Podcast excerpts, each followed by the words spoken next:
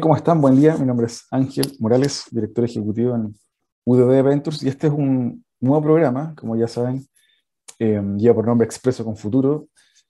Eh, va en, en, línea, obviamente, con eh, lo que estábamos haciendo en LATAM 2050, pero eh, en este caso vamos a estar también conversando con eh, tomadores de decisiones en temas relativos a emprendimiento, innovación, ciencia, tecnología, con un expreso, como un buen expreso en la mañana, para poder eh, debatir sobre lo que estaba pasando, no solo en Chile, sino también a nivel eh, mundial. Venía justamente escuchando en la radio eh, eh, que van a llevar a, o van a intentar llevar a Elon Musk a la corte, eh, Twitter, producto de, de este intento fallido o, o, negociación fallida de compra por parte de, de, Elon Musk, que finalmente parece que no, no va a ser tal, y hay una especie de demanda por mil millones de dólares en contra de él, producto de que la acción se vio afectada por eh, el interés público de Elon Musk eh, de adquirir Twitter en un principio. Ese tipo de cosas hace un año era impensado, ¿cierto? Que un, una comida celebridad pudiese afectar tanto el precio de la acción de una empresa que transa en bolsa y eso, ese tipo de cosas hoy ocurre en este mundo eh, que se ve moldeado por este concepto también de la digitalización, de la transformación digital, tema del cual vamos a estar conversando el día de hoy en Expreso con Futuro. Vamos a estar con María José Acuña, quien es directora ejecutiva de T-Way. Al regreso de esta breve pausa, ya estamos conversando con ella sobre las claves para adoptar la transformación digital en las empresas. Divoxradio.com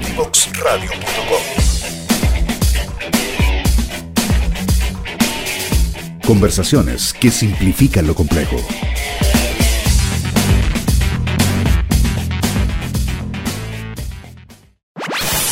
Conoce toda nuestra programación en www.divoxradio.com. Bien, ya estamos eh, de regreso. Les comentaba que en esta ocasión vamos a estar hablando sobre transformación digital en las empresas y para ello eh, me acompaña María José Acuña, quien es directora ejecutiva en T-Way. Bienvenida, María José. Estás, estás con muteada. Ahí sí. Ahí sí. Ahí sí. Gracias, Ángel. Muchas gracias por la invitación a conversar de un tema tan fascinante para nosotros.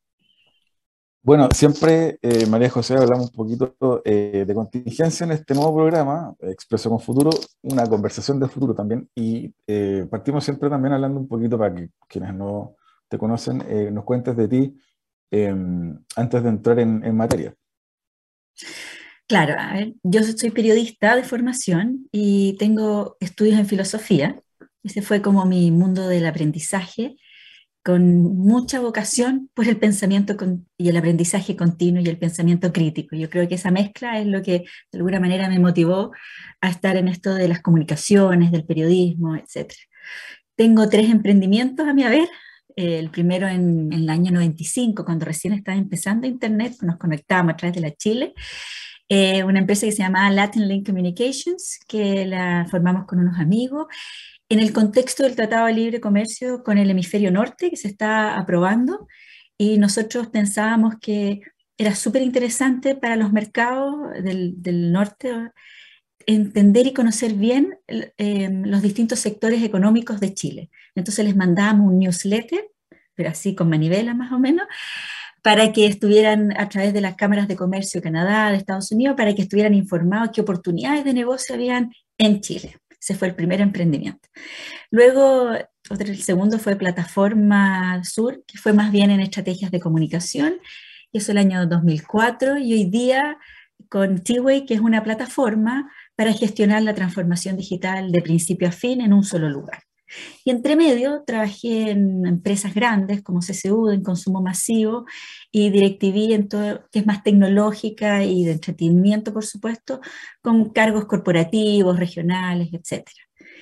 Y lo único, comentarte también que un fuerte interés, mis ayudantías siempre fueron de modelos de comunicación, y por eso esta como pasión un poco por cómo la, la comunicación se lleva a la realidad en una sociedad de la información, ¿no? Porque es muy importante la relación de la sociedad que vivimos hoy día con los modelos de comunicación, ya que estamos apalancados en estructuras de comunicación al pasar del mundo analógico al digital.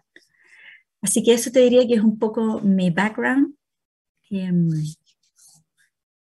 en, en este mundo de las comunicaciones, la sociedad de la información, el mundo de la cultura digital.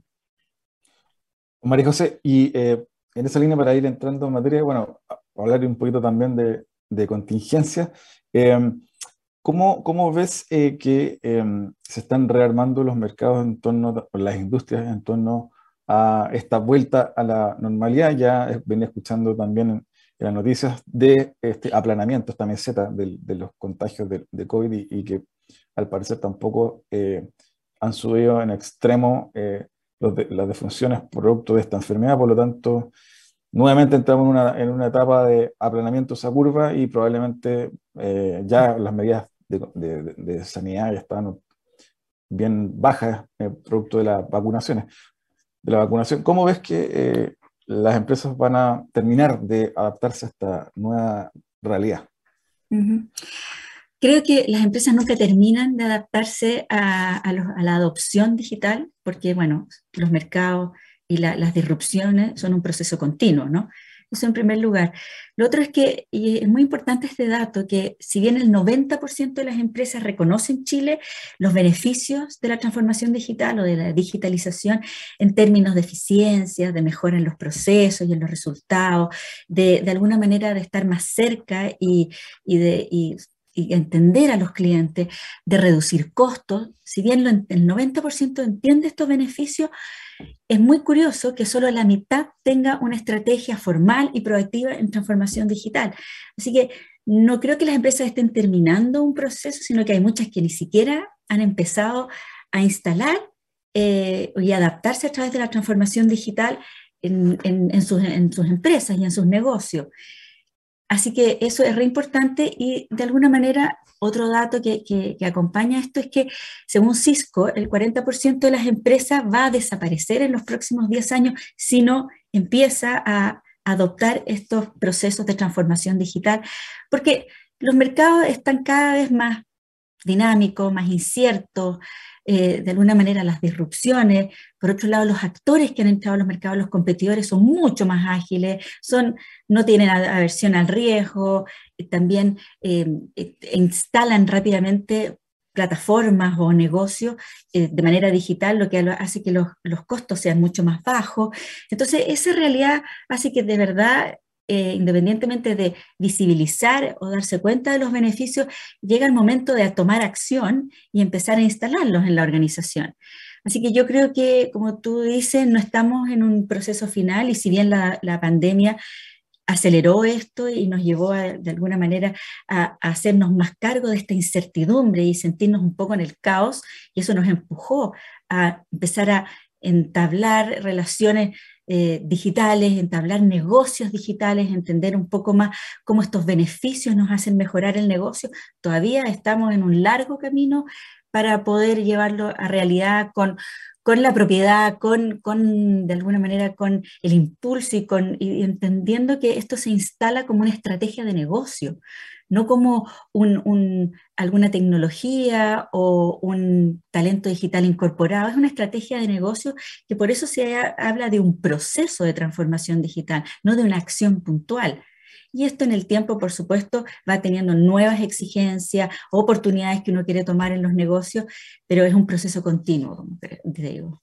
Sí. Bueno, el segundo bloque vamos a profundizar en ello. Siempre nos gusta hablar un poco de contingencia y en esa línea, esto del COVID, eh, que venía escuchando de la ministra eh, en la mañana hablando de, de, esta curva que se está aplanando y eh, también en esa misma línea hay otros factores que están impactando. También se habla mucho de que los gerentes están, tienen que estar, además de incorporar estos procesos de transformación continua, eh, tomando decisiones en torno a cómo absorbe la inflación pues, dentro de sus procesos, ¿cierto?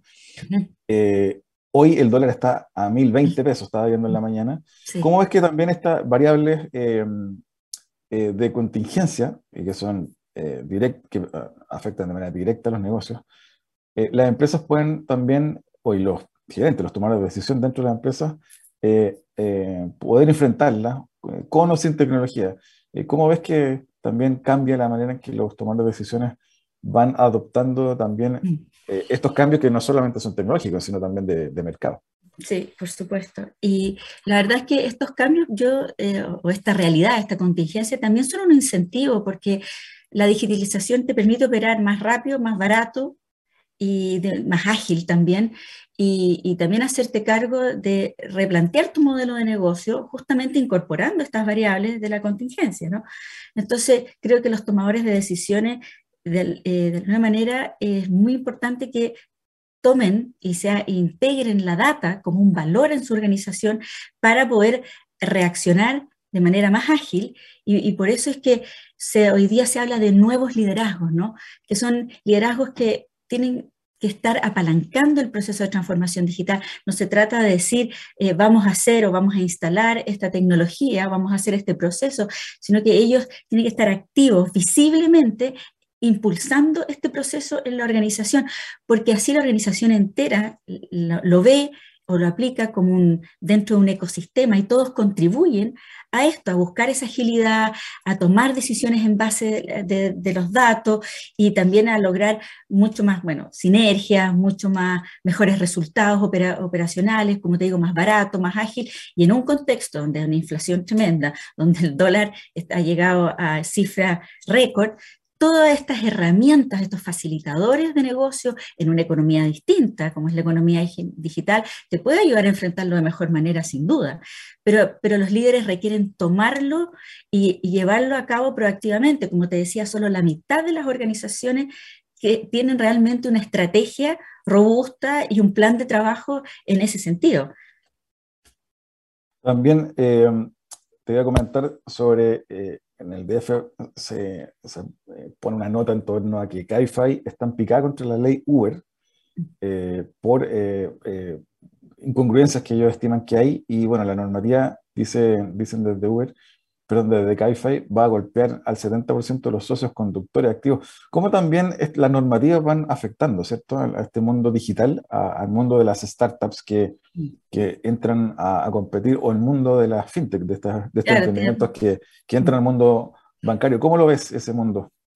Mira, eh, yo siento que hemos visto que si bien la normativa en general, en todos los cambios que se dan en sociedades, en modelos de negocio, en formas de operar, eh, va un poquito más atrás, porque indudablemente hay que ver cómo el mercado funciona, los actores que empiezan a entrar, los roles, la, responsabilidad de entender qué es lo que cada actor busca de esos mercados y cuáles son sus intereses, sin duda la normativa va un pelito más atrás, pero en el caso de FinTech, por ejemplo, esta ley que ya, está en el Congreso, que se está gestionando y que fue impulsada hace un par de años, en el gobierno anterior, digamos, eh, a través de Briones, creo que le dio el impulso final, y, la verdad es que está rápidamente eh, poniéndose al día, si bien creo que está en la Cámara de, Senadores ahora, eh, o en el comité, le va a faltar un poco, pero la esperanza es que de aquí, o por lo menos lo que dicen las fintech, de aquí a fin de año, más tardar, a principios del 2023,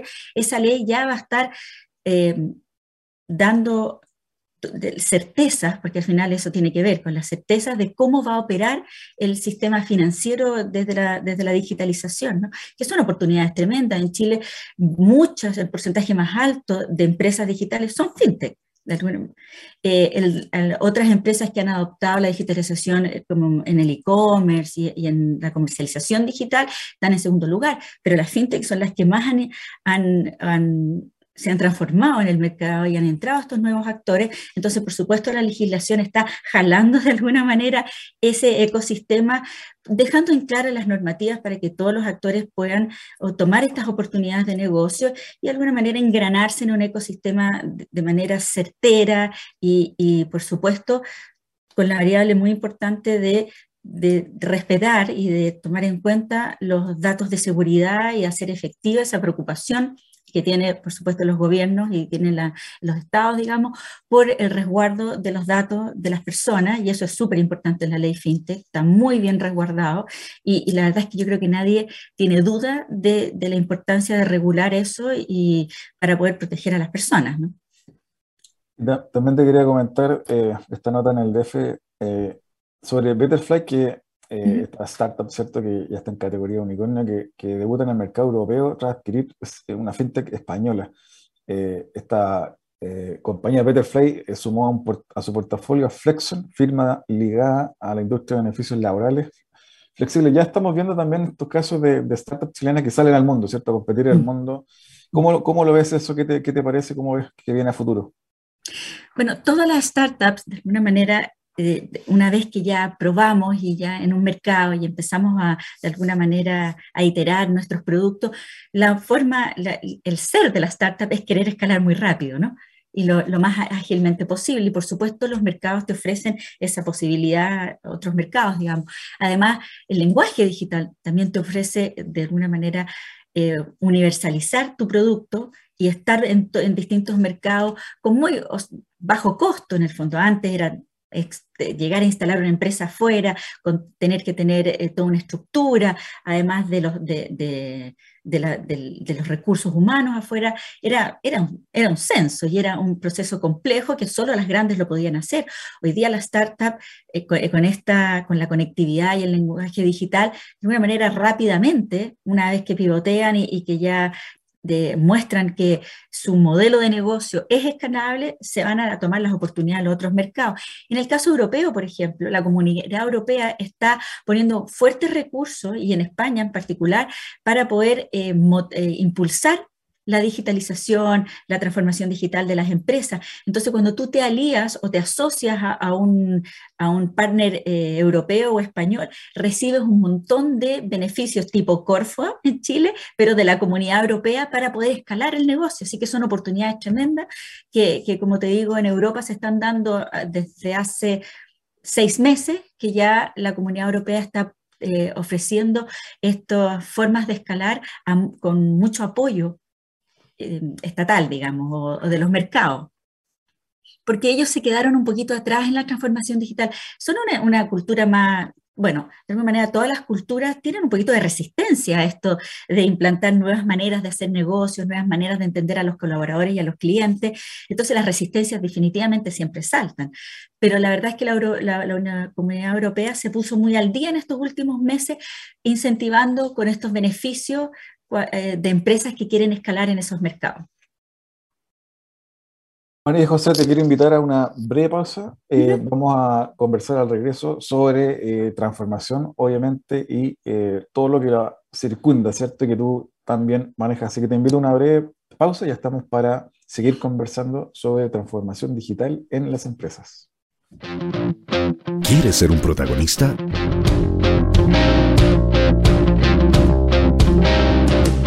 Escríbenos a invitados@divoxradio.com.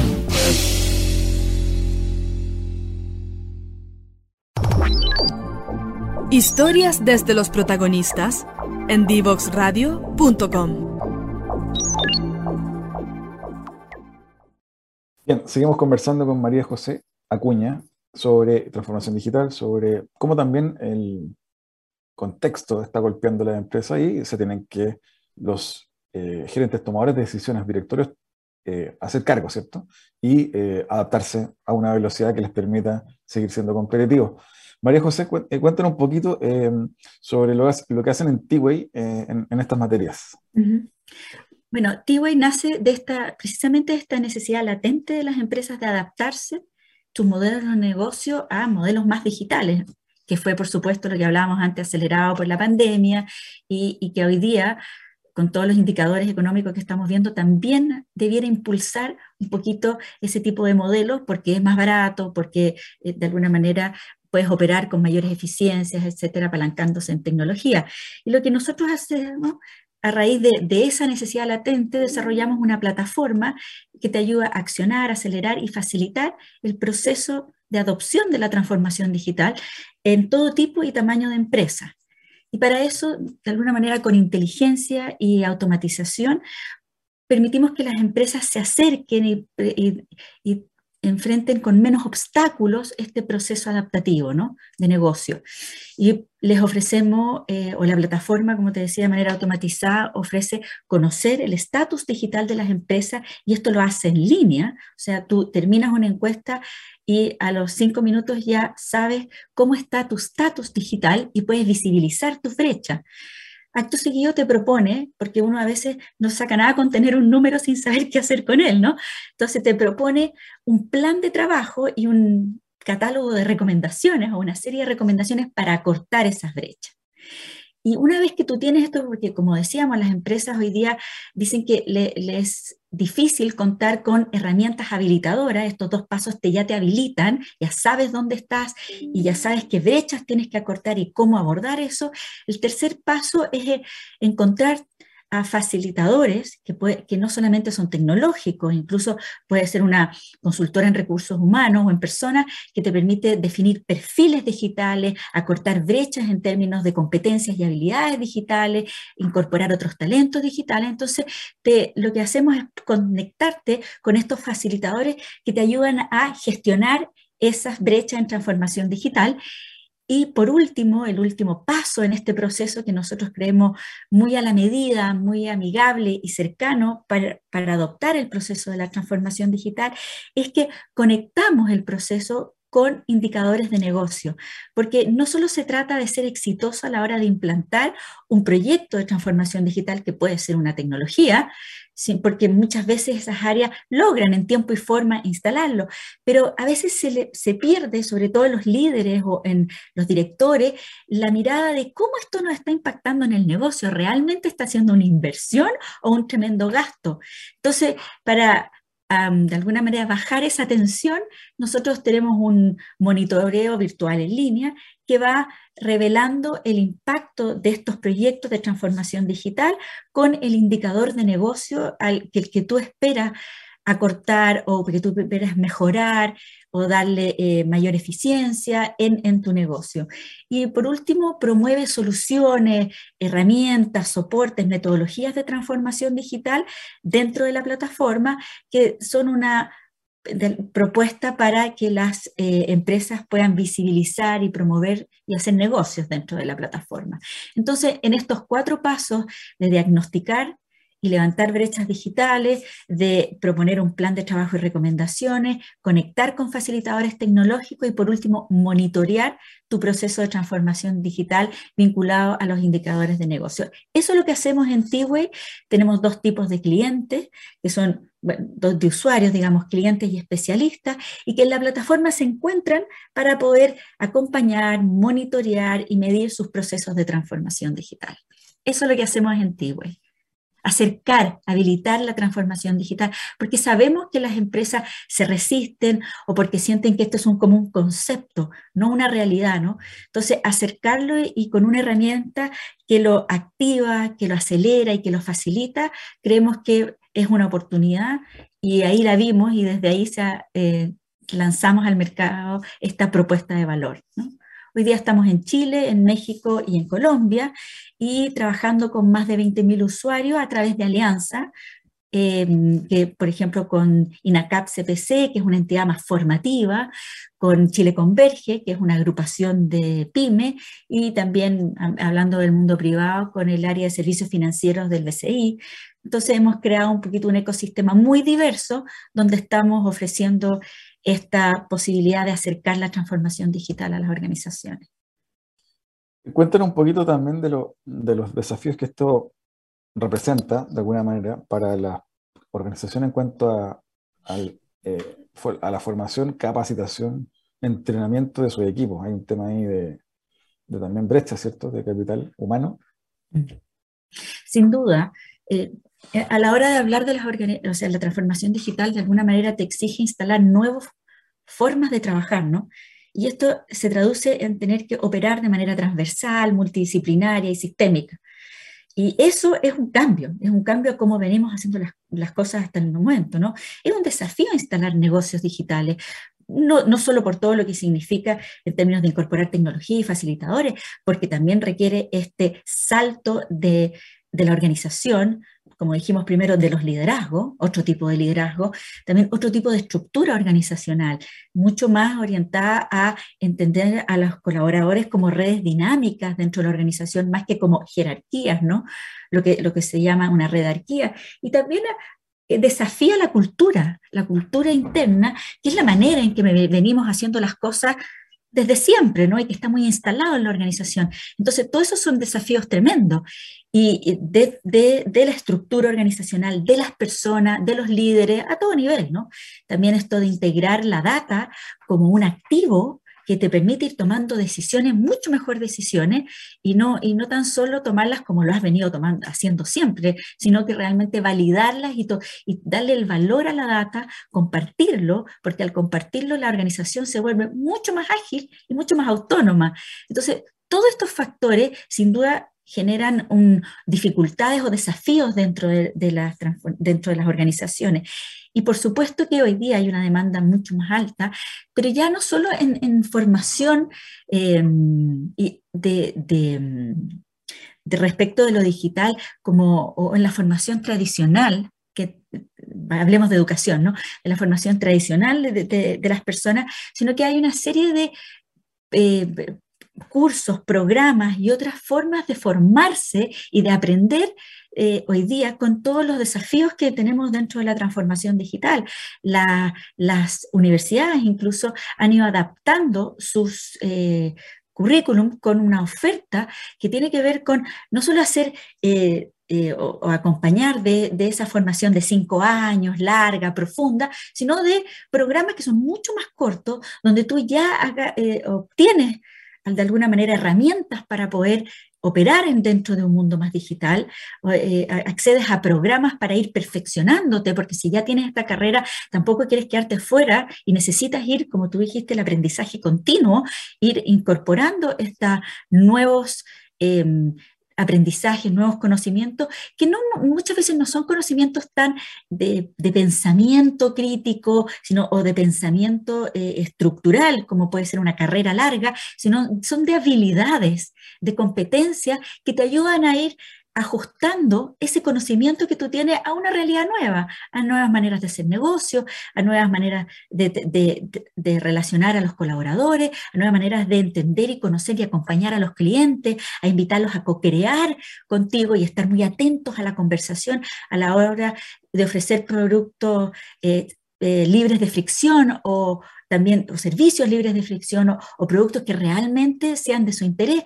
Entonces, toda esta estos cursos, estos programas, estas adaptaciones de, de, la, de los modelos formales de educación y de, eh, han entrado otros nuevos actores, ¿no? Con plataformas que te van, que van actualizando este conocimiento, también van uh, siendo parte de un nuevo mercado, el mercado del conocimiento, ¿no? Porque esta, si bien es una sociedad de la información, va caminando siempre hacia una, una comunidad de conocimiento, un ecosistema de formación continua. En esa línea, preguntarte, María José, también tu eh, experiencia trabajando con o vinculándote con gerentes generales o, eh, directores de empresas, cómo ellos también eh, han tenido que ir cambiando, adaptándose, mejorando. Em, ¿Cuáles son las habilidades que tú crees que debe tener un tomar decisión un gerente, director en este nuevo modelo de, de, temas o de ambientes digitales? Mm yo creo que las habilidades siempre, además de ser, eh, de, ponerse un poco al día, de cómo estas facilitadores o estas herramientas digitales te ayudan a eh, mejorar el negocio, como decíamos, a operar de manera más rápido, más ágil y con, con mayores eficiencias y mejoran los resultados. Eso, por supuesto, es algo que como, como líder de una organización tienes que tener muy presente, porque si no entiendes las oportunidades, los desafíos que presenta una economía digital, difícilmente vas a poder evaluarlas, integrarlas y, y, y en el fondo acogerlas dentro de la organización, menos aún impulsarlas, te fijas, y promoverlas. Y ese es un, un segundo Em, una segunda exigencia de, los, hoy día de los liderazgos o de los gerentes generales o de los directores, que es que de alguna manera tiene que promover de manera visible y activa la transformación digital. Como digo, no es echarla a andar, sino que estar ahí presente, porque como requiere estos cambios estructurales en la organización o en la cultura, si tú no ves que el líder está realmente motivado, apoyándolo y impulsándolo, la verdad es que no, no, la organización no va a girar en ese sentido, porque hay una cultura arraigada, porque hay una manera de hacer las cosas. Entonces hay que romper un poquito patrones y resistencia, y. Entonces los líderes requieren de, por un lado, conocer de cómo estas herramientas facilitadoras digitales traen oportunidades al negocio y estar muy al día en eso, pero por otro lado también ser muy activo en cómo impulsan estas transformaciones dentro de la organización para poder instalarla como una estrategia en un ecosistema donde se impulse la colaboración, donde la data y se entienda el valor de la data en la agilidad que se quiere lograr, y eso tiene que ser muy visible y muy activo dentro de la organización. María José, para ir cerrando, eh, te quiero pedir nos puedas recapitular un poco lo que conversamos hoy eh, y los desafíos que nos depara, digamos, estos días, nuevos días que, estamos viviendo con distintos cambios eh, para las empresas. Recapitulando, te diría que, y de acuerdo al título que pusimos a esta conversación, que las claves para, em, de alguna manera, adaptarse o adoptar la transformación dentro de las organizaciones parte por recalibrar los modelos de negocio en economía con reglas, oportunidades y desafíos distintos. Luego de entender incluso y conocer mejor a los clientes para co-crear con ellos y generar, como hablábamos, experiencias y servicios sin fricción y propuestas de valor que sean atractivas, estar en esa conversación con los clientes.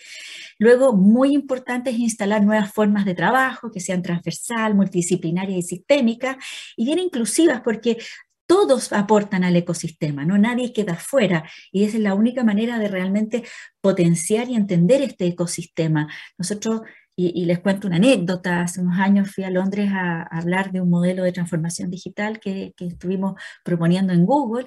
Y este modelo lo que hacía era entender la conectividad y cómo se comunican otros sistemas, como es la naturaleza o el universo, que también tienen lenguajes distintos. Pero todos estos lenguajes y que, y que se apalancan también en la conectividad, pero es otro tipo de conectividad. Hoy día la cultura o las organizaciones o en la sociedad digital está mucho más cercana a un ecosistema similar al de la naturaleza del que teníamos antes, que era lineal, secuencial y que apalancaba la economía industrial. Entonces, desde ese punto de vista, hay tremendo desafíos en, las nuevas maneras de instalar, digamos, formas de trabajo, entendiendo la organización como un ecosistema colaborativo. También hablamos de los nuevos liderazgos, ¿no? Que auspician y que de alguna manera contribuyen visiblemente al cambio con una actitud activa y proactiva, ¿no? Acompañar este proceso adaptativo desde la gestión del cambio, desde una nueva estructura organizacional, como hablábamos, más colaborativa que jerárquica, desde una adaptación de la cultura, entender el valor de los datos para generar autonomía y agilidad. Y muy importante, algo que uno no, se le debe olvidar, es medir el desempeño y el éxito con métricas que toman mucho más en cuenta la, inversión en transformación digital y su impacto en los indicadores de negocio, porque sabemos que la transformación digital fracasa o se abandona a los 18 meses si tú no has visto un impacto positivo en las operaciones o en las finanzas. Y también estar muy atento a modelos colaborativos y alianzas que te van a ayudar a que tú hagas mejor una parte y que otro te apalanque el negocio desde otro, desde con sus propuestas de valor. Entonces, esas yo diría que son algunas de las claves para adoptar la transformación digital y tan importante es en esto, en este contexto, entender que lo primero que requiere es saber dónde estás parado, con un índice, con un estatus, visibilizar tus brechas, eh, instalar un, un plan de trabajo para acortar esas brechas encontrarte con facilitadores que te ayudan a través de eh, promover, proponerte soluciones, herramientas, servicios para la transformación digital y medir paso a paso este proceso de transformación digital con KPIs de que, que, impactan en los indicadores de negocio. Eso yo te diría que son los pasos y las claves para esta adopción en la transformación digital. María José, y preguntarte muy en corto, eh, la gran idea en torno a por qué, o, tu apreciación o intuición, o de lo que te ha tocado ver en tu experiencia, de por qué en algunos casos la transformación digital falla cuando se implementa o se intenta implementar en alguna compañía. ¿A qué mm. se suele atribuir o se mm. podría atribuir eh, hipotéticamente? Sí, a veces pasa porque creer que digitalizar es transformar y, no es lo mismo digitalizar, eh, tiene que ver con traer herramientas o tecnológicas para a, hacer procesos de manera más ágil más, más rápida o más eficientes más bien, más bien eficiente, acortar eh, costos, etcétera. Eso, eso a veces termina siendo muy frustrante porque la alta dirección siente que está gastando un montón de plata y no se está produciendo una transformación real. Lo otro son las resistencias, que, propias de toda organización y de todo ser humano frente a lo nuevo, ¿no? Y esto de engarzar eh, todas estas oportunidades para recalibrar modelos de negocio. Son dificultades, eh, requieren de, de, tener una mentalidad distinta, requieren de tener liderazgos distintos y requieren de hacerse cargo a través de la gestión del cambio de las resistencias también. María José, te quiero pedir si nos puedes recomendar para cerrar un, un libro que te, que te guste, que te interese comentar. Mira, libros me encantan mucho pero la verdad es que creo que es pertinente en este momento recomendarles un libro que habla sobre la transformación digital, es el Digital Transformation Playbook, que es como un libro como de las bases de la transformación digital, pero muy centrado en cómo los negocios o la transformación digital eh, de alguna manera eh, contribuyen a tener una propuesta de valor actual en una economía distinta y con estas reglas distintas, porque al final, que no se nos pierda el conejo aquí, la transformación digital y todo lo que hacemos tiene que ver con tener un negocio más competitivo y crecer en una economía distinta o con reglas distintas. Entonces, el Digital Transformation Playbook de David Rogers, que es el director de la Facultad de Transformación Digital de Columbia, es muy amigable, es muy cercano y está centrado en esta recalibración de los modelos de negocio en una nueva economía, como es la economía digital. Esa sería mi recomendación.